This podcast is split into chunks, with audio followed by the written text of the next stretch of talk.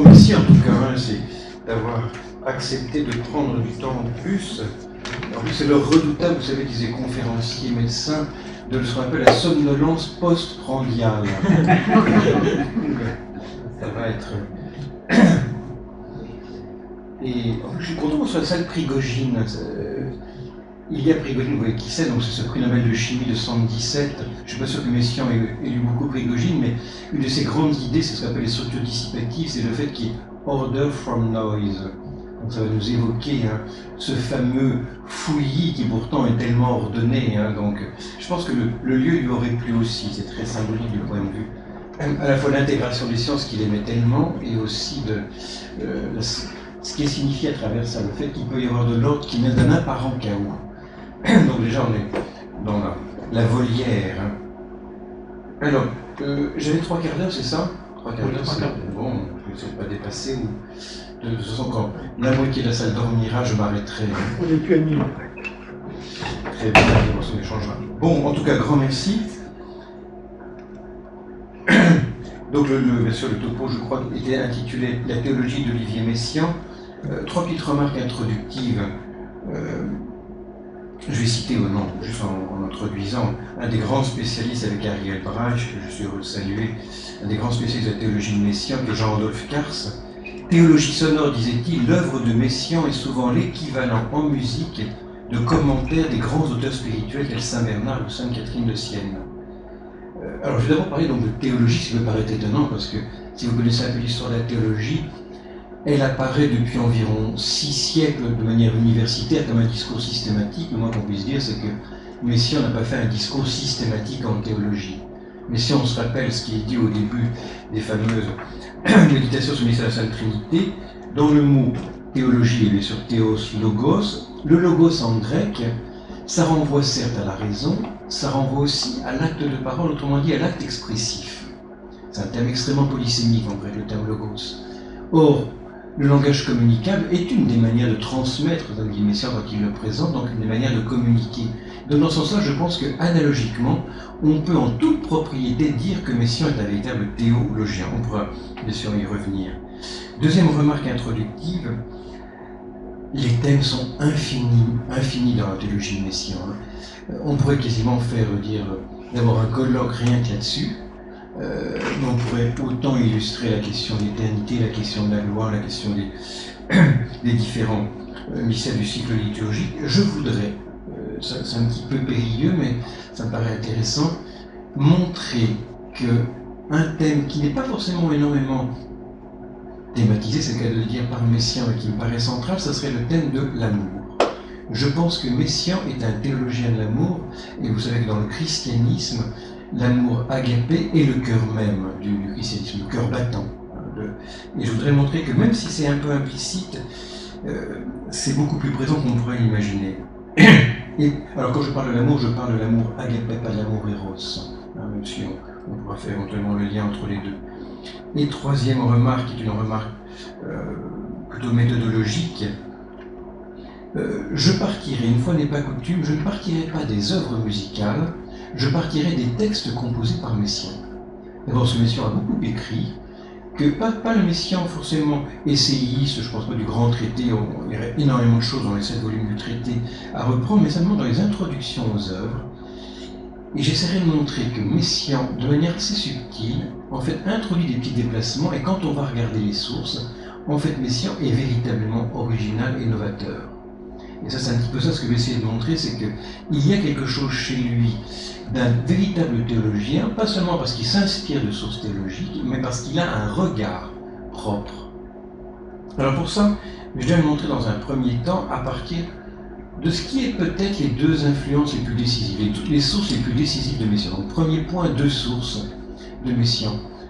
Euh, Claude Samuel l'a montré, Olivier Messiaen l'a dit volontiers. Quand j'avais rencontré, j'ai eu la chance, on a dû vous le dire ce matin, hein, j'ai été pendant deux ans à la Trinité, moi j'ai été pendant neuf ans à la Trinité, mais deux ans qui ont couvert, euh, donc j'ai eu l'occasion de le rencontrer, j'ai aussi l'occasion de rencontrer un certain nombre de fois Yvonne, Yvonne Loriot, euh, aussi la gendarme d'Alain Pédichet, de, pouvoir à laquelle visiter les lieux tellement aimés d'Olivier Messiaen. Il est clair que deux références théologiques étaient centrales pour le maître de la Trinité. C'est bien sûr saint Thomas d'Aquin, mais aussi un autre qui est Ransos von Balthasar. Saint Thomas d'Aquin, vous le savez, donc il avait donc écrit cette fameuse somme de théologie. Il avait trois exemplaires. Euh, c'est pas rien trois exemplaires, parce que dans l'édition de la Revue des Jeunes qui était la sienne, c'est 70 volumes. Mais quand il disait qu'il avait lu quasiment tout, de fait, quand on regarde bien la théologie, j'ai lu je ne sais pas combien de fois, forcément, parce que ça fait partie d'un des ouvrages absolument capitaux de la théologie, il est clair que la partie centrale, est la partie morale, il, ne la cite jamais. Je ne pense pas qu'il s'en soit beaucoup inspiré. Par contre, la première et la dernière, la première c'est le mystère de Dieu, la dernière, le, plan de la est très simple. Hein. c'est première partie Dieu, deuxième partie l'homme, l'homme qui revient vers Dieu, troisième partie l'homme-Dieu, c'est-à-dire le Christ. Et il cite la première et la dernière partie très clairement, qu'il connaît de l'intérieur, véritablement. On, y reviendra. Euh, le deuxième théologien qu'il cite de temps en temps, dont il parle, je vais poser la question, est-ce qu'il avait lu, c'est ce grand théologien suisse dont il dit lui-même que c'est pour lui le plus grand théologien contemporain. J'ai fait une thèse de théologie sur Hansos von Balthasar, et donc je, l'ai lu de près. Je pense qu'en effet, même s'il n'a pas forcément lu tout en détail chez Balthazar, je pense qu'il y a une affinité d'âme sur laquelle je reviendrai. Or, la théologie de Balthazar est une théologie de l'amour. Très clairement, c'est probablement le plus grand théologien de l'amour, encore plus qu'à Saint-Augustin. Donc c'est là qu'on va voir qu'il y a des, croisements. Aussi un point très important, euh, Balthazar qui était un jésuite, qui a quitté la compagnie pour fonder une congrégation religieuse, est très proche spirituellement de l'âme franciscaine. Il a consacré dans un volume de Heiligkeit, La gloire et la croix, une monographie à Saint Bonaventure, le, grand franciscain qui a écrit une biographie, la biographie autorisée de, Saint François d'Assise, et euh, c'est considéré comme une des, monographies les plus, qui, a pénétré le plus intimement l'âme de François d'Assise. Mais il y a multiples autres croisements. Il y a un point que je, laisserai à euh, le texte s'il est publié, parce que c'est un point qui serait trop long à développer. Je voudrais directement rentrer dans le commentaire de six œuvres musicales pour montrer en quoi est-ce qu'il y a une théologie amative, une théologie en clé d'amour chez Olivier Messiaen. Une des toutes premières œuvres du catalogue que lui-même a adressé, euh, qu'il a donné à Claude Samuel, Les offrandes oubliées 1930, hein, il a 22 ans, et donc comme beaucoup de textes, c'est lui-même qui l'a rédigé, euh, très poétique. Je lis quelques extraits du texte qui introduit les offrandes oubliées. Les bras étendus, tristes jusqu'à la mort sur l'arbre de la croix, vous répandez votre sang, vous nous aimez tout Jésus, nous l'avions oublié. Voici la table pure, la source de charité, le banquet du beau, voici la pitié adorable, offrant le pain de vie et de l'amour. Vous nous aimez d'où Jésus, nous l'avions oublié.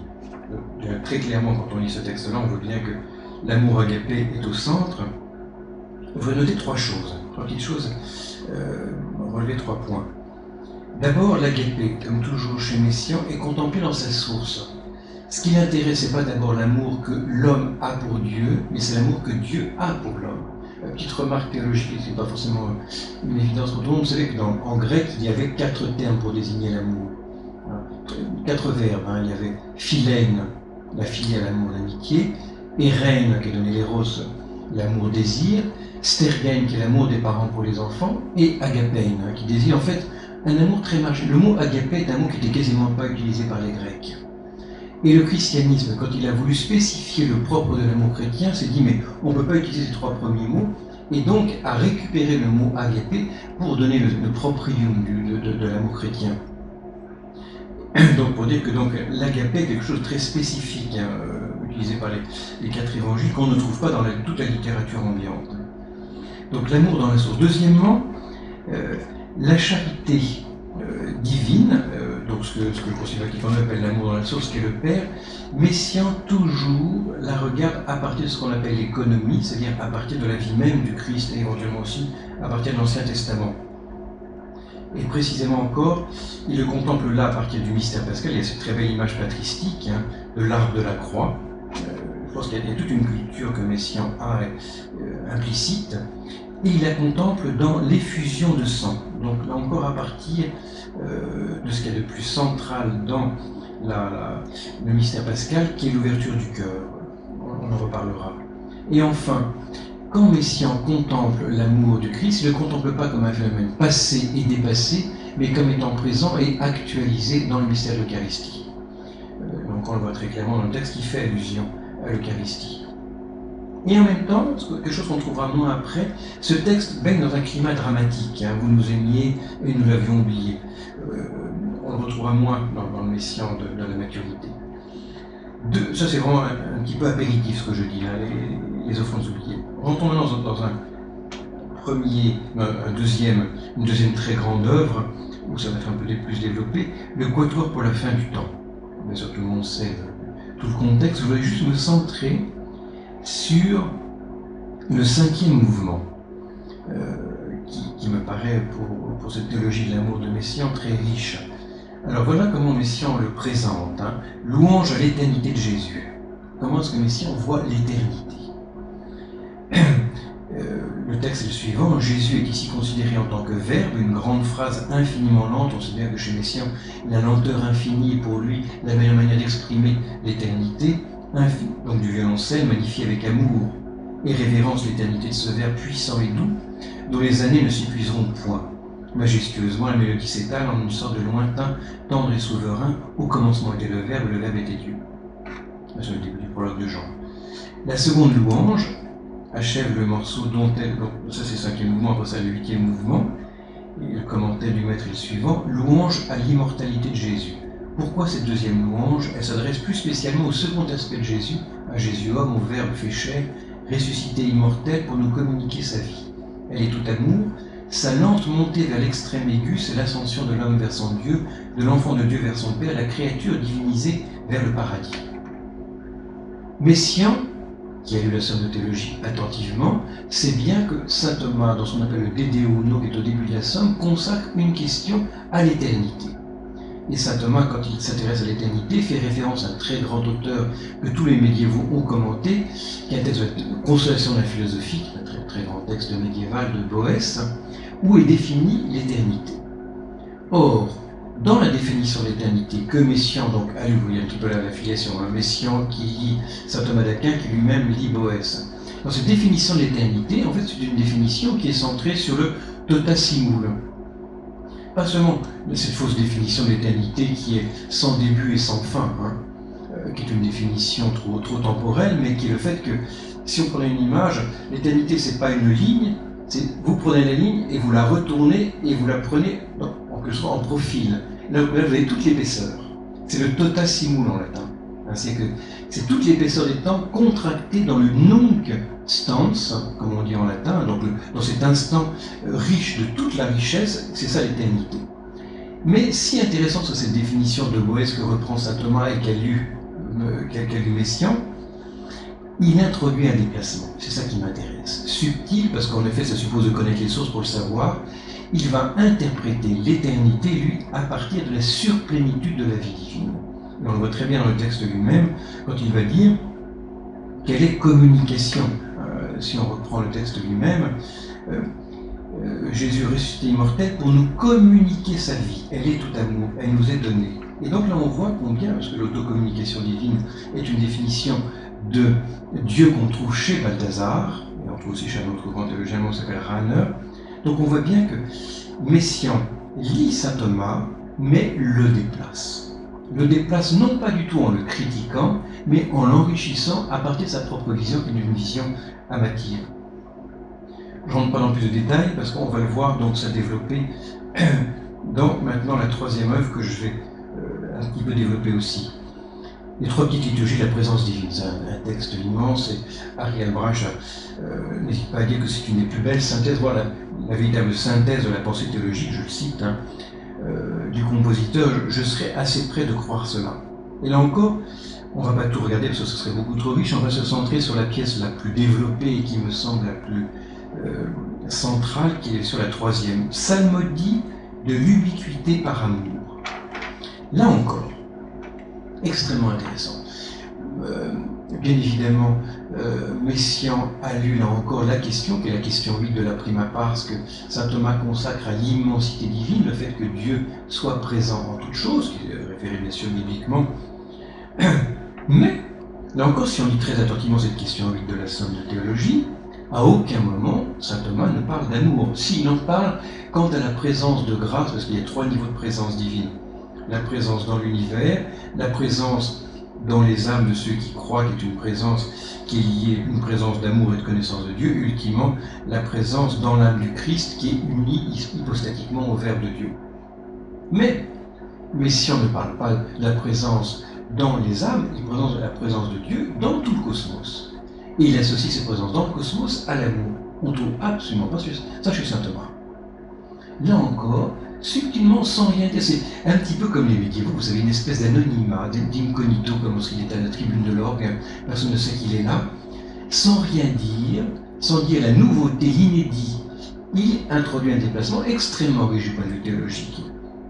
Et donc, il va montrer, alors là encore on peut rentrer dans, dans le détail du texte, il va donc réinterpréter l'ubiquité comme une présence, pas seulement une présence de Dieu, vous vous rappelez la fameuse critique de Sartre dans les mots ou même dans les Néant, on dit mais ce regard de Dieu qui finalement nous fait honte et, qui, et, dont je voudrais être absolument... Euh, c'est la raison principale de l'athéisme de ça, c'est que ce regard pour lui est un regard qui crée cette honte qui m'exclut, qui m'objective. Il va dire non, non, c'est un regard, je ne sais pas si Messiaen a lu Sartre, en tout cas c'est un regard qui pour lui est un regard qui enveloppe par amour cinq petits passages du texte infiniment riche de, euh, de Messiaen. Présent, vous êtes présent. sur la troisième. Hein.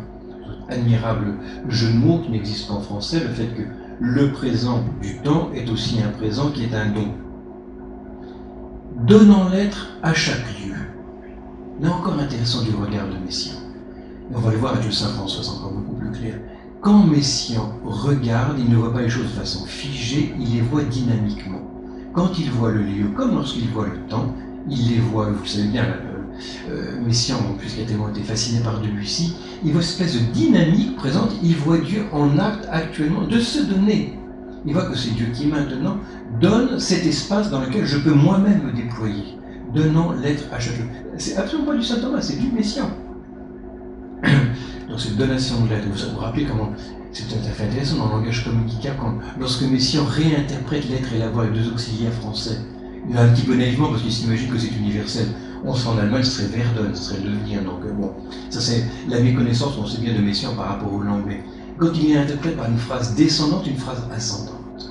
Fascinant, bien de voir que combien il voit l'être qui paraît parfois tellement figé, il le voit construit comme quelque chose de dynamique. Il a un regard en flux en flux continuel.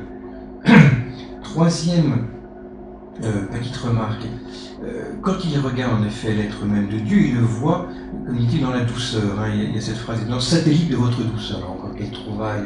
On voit bien qu'il a, qu'il a lu Reverdy, on voit bien que le surréalisme l'imprègne, et en même temps, on voit qu'il le transcende aussi. Hein. c'est pas un inconscient de chair et de chez lui. Alors ça renvoie à saint Thomas, c'est vrai, saint Thomas, dans, son traité de la providence divine, dans la question 103, article 8 de la prima pars, il parle de Dieu qui suavitaire et fortitaire gouverne les choses, mais saint Thomas commente, c'est dans le traité de la providence, c'est pas du tout dans le traité des, attributs divins. Là encore. Puis cette parole étonnante.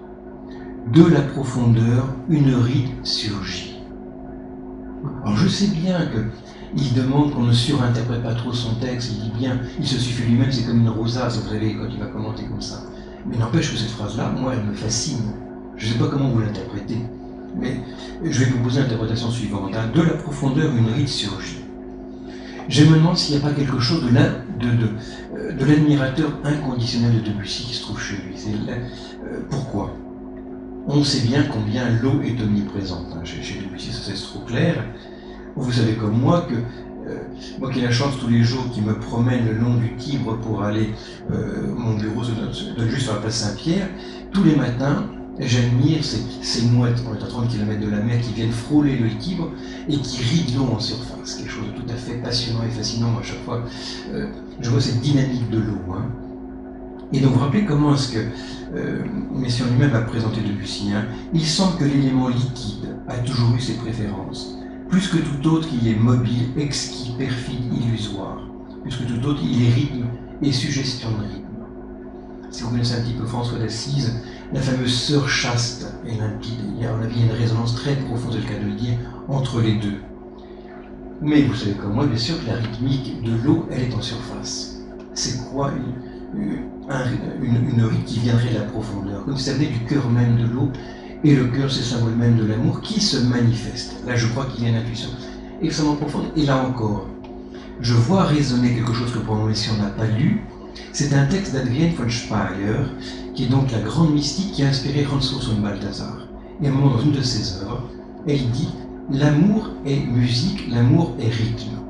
Un chapitre tout à fait fascinant, où elle, développe l'essence même de l'amour comme rythme, et rythme donc comme ondulation. Donc je pense qu'il y a plein de résonances qui encore nous renvoient hein, à, cette omniprésence de l'amour, hein, avec cette phrase étonnante Mettez votre caresse tout autour. Et encore ça, ça parle d'une espèce d'amour qui se répand encore autre chose dans ce, texte infiniment riche, qui pour moi est une raison encore plus décisive, il est dit, c'est le début même, hein, on, entend musique, tout entier, en tout lieu, tout entier, en chaque lieu.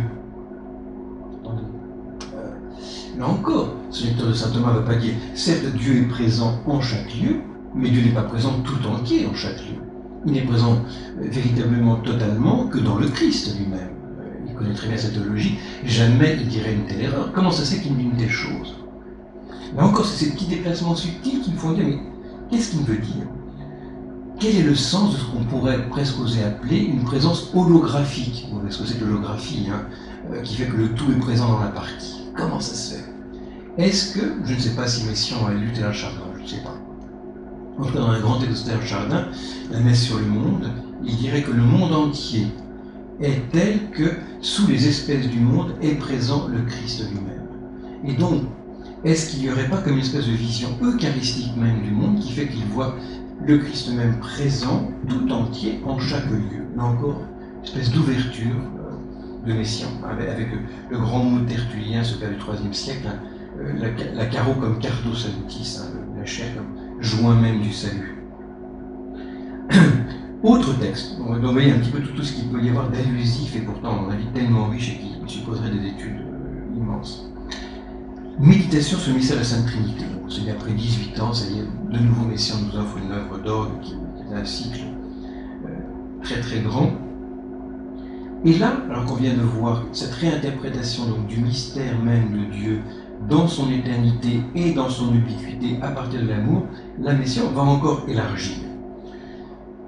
Donc déjà d'abord, dans la, un exemple très éloquent il va revisiter le mystère de l'immensité, euh, qui est la, cinquième, Dieu est immense, éternel, immuable.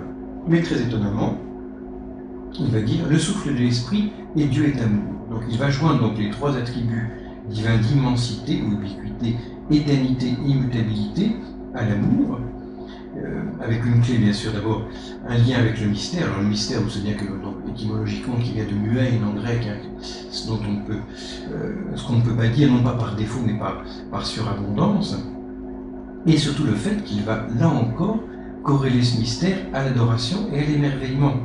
Euh, quand il va dire que c'est un scintillement, cette, cette, éternité, un éblouissement.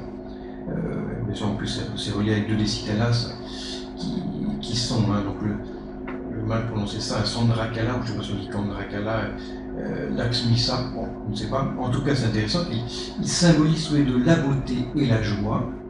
Or, la beauté, là c'est saint Thomas qui résonne derrière, la beauté c'est la cause même de l'amour, alors que la joie c'est une question d'amour. Par contre, ça c'est une citation de la Seconda Seconde de la Somme, donc ça montre bien qu'il a lu aussi, qui montre que c'est le fruit même de l'amour. Donc là encore, déplacement, enrichissement euh, de saint Thomas avec une référence à Balthazar et avec sa centralité de l'amour. Mais encore plus intéressant. Messiaen a lu attentivement la question 3 de la prima pars qui est la question sur la simplicité divine, qui ouvre toutes les, questions sur ce qu'est Dieu plutôt ce qu'il n'est pas. Et saint Thomas a montré que ce qui est, premier en Dieu, c'est le fait qu'il soit absolument infiniment simple. Non pas une simplicité d'indigence, mais sur abondance. Or, le cœur même de cette simplicité, c'est le fait qu'en Dieu, l'être soit identique à l'essence. La fameuse révélation de l'Exode 3.14, ou dans la traduction la Vulgate que saint Thomas que lit Messian, il est dit ego sum qui sum, c'est intraduisible parce qu'en fait en, hébreu c'est un inaccompli, donc euh, c'est un temps qui n'existe pas en français. Mais en français donc c'est traduit par un thème présent. Or, ce qui est intéressant, c'est bon, on sait bien que dans, le numéro 4, il est dit je suis, je suis, après ça je suis celui qui suis. Donc, fascinant de voir que Messian, alors qu'il va traiter du mystère de la Sainte Trinité, parle non pas du Dieu Trine, mais du Dieu Un. Mais il voit la résonance qu'il y a entre les deux, il va réinterpréter donc le cœur même du mystère du Dieu Un à partir même de l'amour qui se donne entre les personnes divines, une espèce de fulgurance du sacré. Et là, on pourrait le montrer encore de multiples manières si le texte est édité, vous aurez tout le détail, mais un exemple parmi beaucoup, je regarde juste un. Dans la première section de la méditation consacrée à Dieu est simple, mais si on symbolise cette simplicité par le thème grégorien de l'Alléluia de la Toussaint. vous savez que l'Alléluia, en, hébreu, c'est un terme qui signifie à la fois Allélu, je loue, et comme vous savez que le nom de Dieu est imprononçable, on ne prononce que la première syllabe, le Ya. Donc nous avons là le, le tétragramme qui est la traduction même du Je suis celui qui est, ou Je suis celui qui suis. Donc là encore intéressant de voir que Messiaen corrèle la simplicité de Dieu, donc l'être même de Dieu, à cette louange indicible elle-même qui renvoie bien sûr au fait que Dieu est digne de louange parce qu'il est, est bon, et deux citations étonnantes de l'Écriture. Vous tous qui êtes chargés et fatigués, venez à moi, Matthieu 11, 28, et puis euh, mon joug est suave et mon fardeau léger, verset 30. Pourquoi est-ce qu'il souffle le verset 29, qui est en inclusion? Le verset 29, c'est l'unique mention dans toute l'Écriture où le Christ parle lui-même de son cœur. Je suis doux et humble de cœur.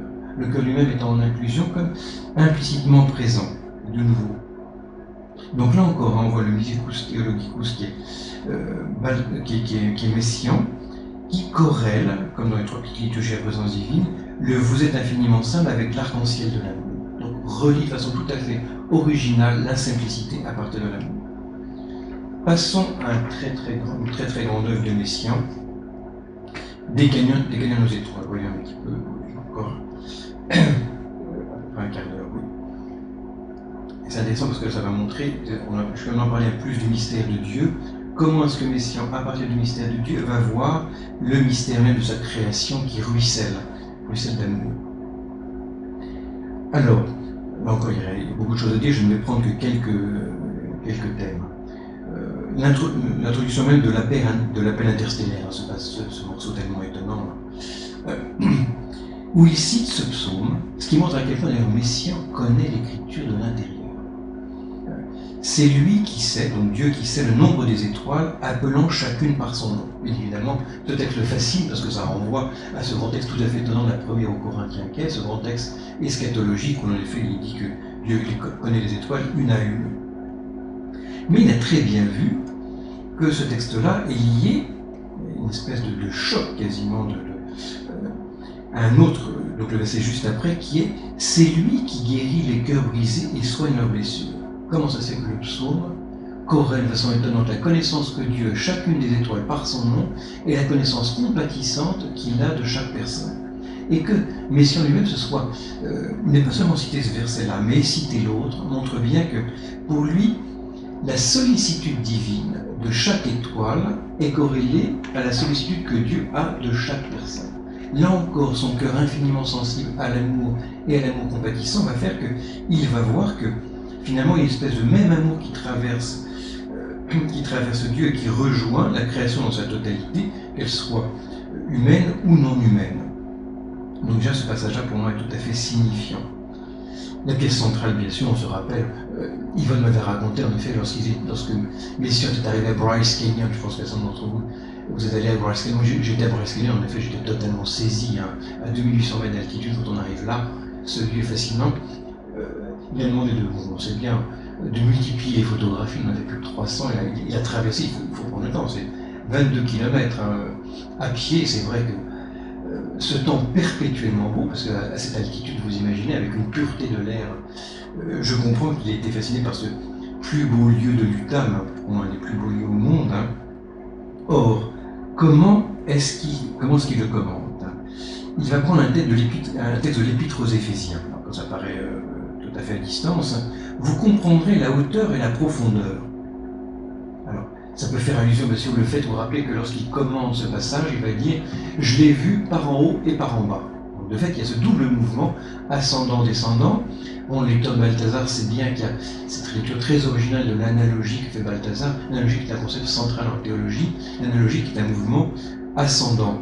Et Balthazar dit attention, l'analogie doit aussi être catalogique, elle est aussi un mouvement descendant. Donc c'est aussi ce double regard ascendant et descendant sur le mystère de Dieu. Mais je pense qu'il y a autre chose. Quand on va le texte précis de Saint Paul, Éphésiens 3, 18, il est dit donc la hauteur, la profondeur, aussi la largeur et la longueur, et tout le contexte montre bien que c'est de l'amour du Christ. Donc quand il relit cela, ça signifie donc que pour lui, les fameux rochers rouges et oranges de Bryce vont pour lui évoquer le rouge sang peut-être, en tout cas, de l'amour même du Christ. C'est ça en tout cas qui fait qu'il va citer ce passage lui-même. Et puis, cette œuvre inouïe hein, dont Harry hein, vous dit que c'est le plus beau moment, moment lent que lui-même a écrit, hein, le, la fameuse huitième pièce, elle a ressuscité le chant d'étoiles Aldébaran. Et là encore, comment est-ce que euh, notre, musicien théologien va le commenter Il va citer quelques phrases de Romano Guardini. Romano Guardini, donc, théologien allemand, même si le nom est italien, est un contemporain de Balthazar. Ce Balthazar a écrit un grand livre sur Romano Guardini, qui a été traduit en français. Et il va, dans ce grand texte de Romano Guardini que Messiaen a lu, Le Seigneur, il va prendre un passage. Hein. Le cœur de Jésus sera l'espace qui renfermera toute chose. Très original. Messiaen, quand il contemple la cité céleste, quand il va même relire chapitre 21 et 22 de l'Apocalypse, donc la fin de l'Apocalypse, le voit comme un espace qui n'est pas un espace cosmologique, qui est un espace qui est le cœur même de Dieu. Et de façon tout à fait intéressante, quand j'en parle dans tous les détails, il va dire le cœur de l'homme-dieu sera l'espace qui renfermera toute chose. En fait, cet homme tellement scrupuleux qu'est Messiaen, qui cite les sources et qui les vérifie je ne sais pas combien de fois, va changer le texte. Je vais voir le texte allemand, hein, donc il va changer le texte de Gromano Guardini, et il va dire le cœur de Jésus sera l'espace qui renfermera toute chose. Pourquoi est-ce qu'il change le mot homme-dieu par Jésus? Je ne sais pas. J'aimais l'hypothèse, à émettre. Je pense que la relation très personnelle qu'il avait, que Messiaen avait euh, avec le Christ, fait que c'est comme si, une espèce d'attachement qu'il a, fait qu'il va remplacer le mot homme Dieu qui est un peu abstrait, par, par une espèce d'attachement, donc par le mot même de Jésus. Tu vois, Yvonne me disait que lorsqu'il composait le grand François d'Assise, hein, tous les matins, me disait-elle, avant même de composer, se pencher sur ces immenses feuilles, hein, vous rappelez, il prenait une heure pour d'abord méditer et prier. Il y a comme quelque chose de son amour qui, lui échappe hein, quand il va dire l'identité de l'intérieur et l'extérieur, transparence, lumière. Donc on voit bien combien Messiaen, là encore, réinterprète hein, de façon tellement euh, belle et originale toute la création nouvelle à partir même de cet amour enveloppant. Hein. L'épouse, c'est la création, hein, dit Guardini. Et puis, mais encore, c'est important pour préciser quelque chose qui pourrait, moi qui parfois m'arrête un petit peu quand il dit, quand, quand dit, mais dans l'éternité seront dépassés euh, l'espace et le temps. Oui, mais en même temps, attention. Est-ce que Messiaen serait une espèce de platonicien déguisé, veut dire qui verrait euh, dans l'eschatologie une espèce de dépassement de la matière? Je pense à une phrase étonnante de Balthazar qu'il a peut-être lu, où il dit les deux plus grands théologiens, dit Balthazar, sont Saint Irénée et Charles Péguy. Pourquoi Saint-Irénée, donc, euh, deuxième siècle, parce que tous les deux ont vu que la chair et la matière sont assumées en Dieu. Et je pense qu'il y a quelque chose de profondément messianesque là. Et, de fait, euh, quand, c'est intéressant de voir que Messiaen a cité, pourquoi ce passage de Guardini hein, Les choses temporelles ne seront pas effacées, mais assumées dans l'éternité. L'éros est assumé par l'agapé, il n'est pas effacé. Il n'y a pas de dialectique entre les deux, contrairement à ce que dit Nigraine. C'est tout le sens de la dynamique même ascendante du canyon aux étoiles. Et puis terminons avec, si on peut dire, on ne peut pas terminer, l'immense œuvre, totalement inépuisable bien sûr, qui est le Saint François d'Assise. Alors tellement de choses à dire. Euh, déjà le, fait qu'il va justifier le choix du Poverello hein, quand il va dire il était extrêmement pauvre, il mangeait à peine et ne possédait qu'un seul pierre à piécer, mais il était riche du soleil, des fleurs, des arbres, des oiseaux, des océans, des montagnes. Il était riche de tout ce qui l'entourait, c'est la plus belle des richesses. On entend résonner, euh, j'oserais dire, le banquet de Phèdre. Qu'est-ce qui est à la fois euh, richesse et pauvreté, indigence et somptuosité C'est l'amour comme tel. Donc il n'y a pas de dialectique. Hein. D'ailleurs, un, des grands, un, des grands maîtres de Balthazar s'appelle Ulrich, disait que le propre de l'amour, c'est d'être richesse et pauvreté. Alors si on va au cœur même de, cet opéra, pour autant qu'on puisse euh, trouver une clé parce que c'est, encore je le répète, c'est inexhaustible, mais Messiaen lui-même dit bien que le tableau clé, c'est le troisième. Donc c'est bien, donc il a comme épuré le parcours de François d'Assise, et ce qui l'intéresse, c'est de voir comment François devient Saint François. C'est ça, c'est sa grande idée.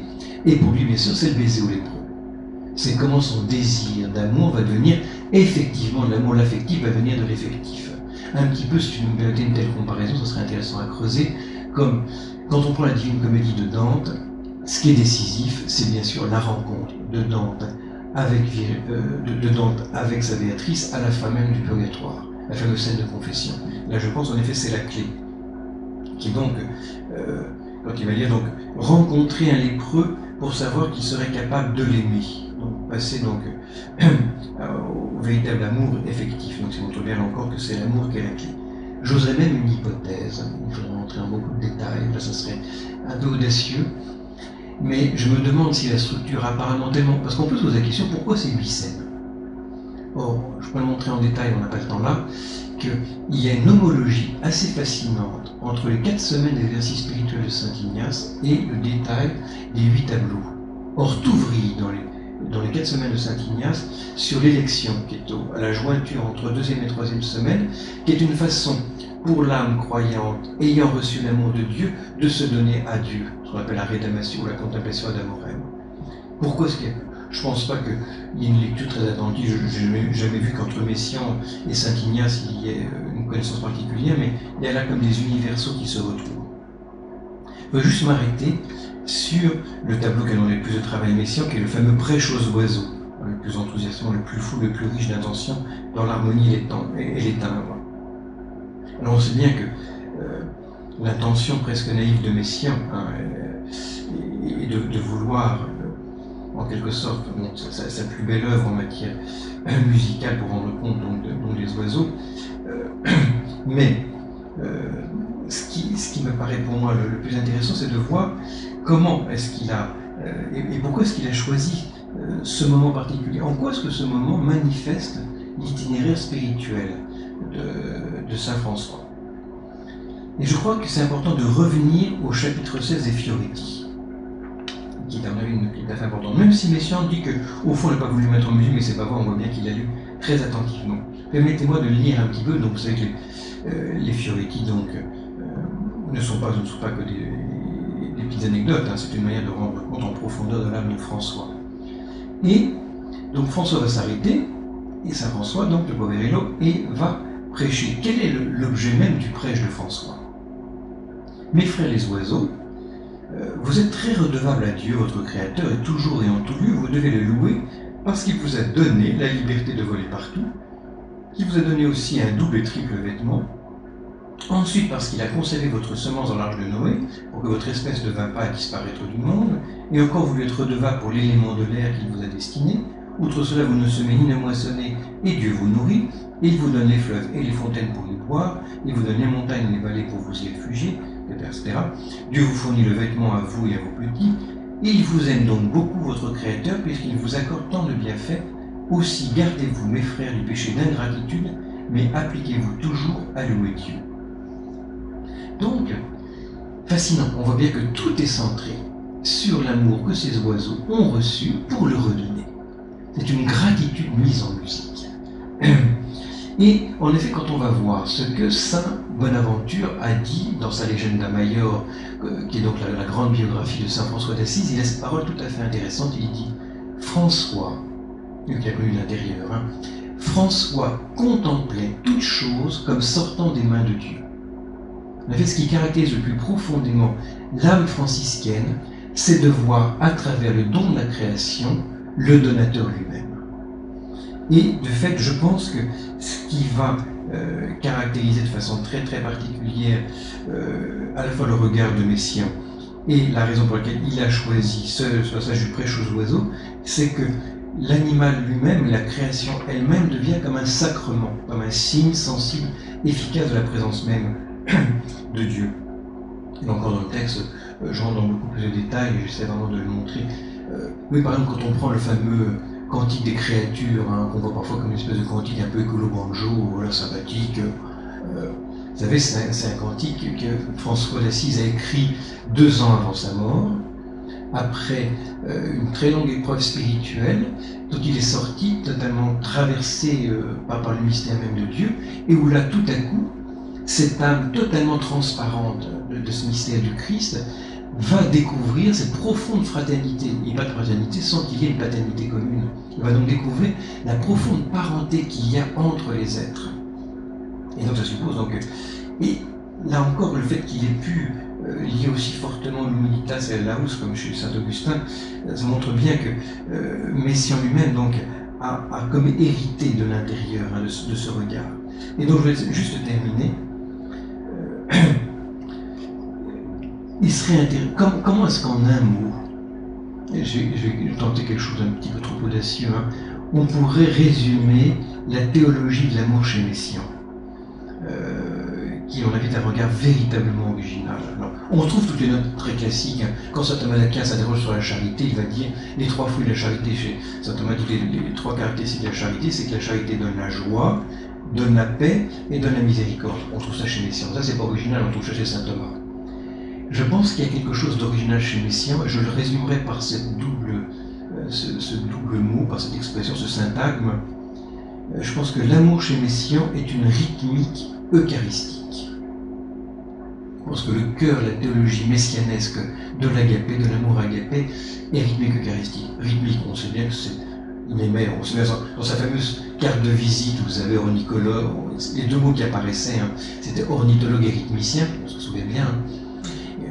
Rentrer dans tout le détail, euh, l'importance de la chez, de, la, de, la, rythmique chez, chez Messiaen, mais euh, chez lui, euh, le rythme est quelque chose de quasiment transcendantal, hein, au sens métaphysique du terme, a un contenu concret.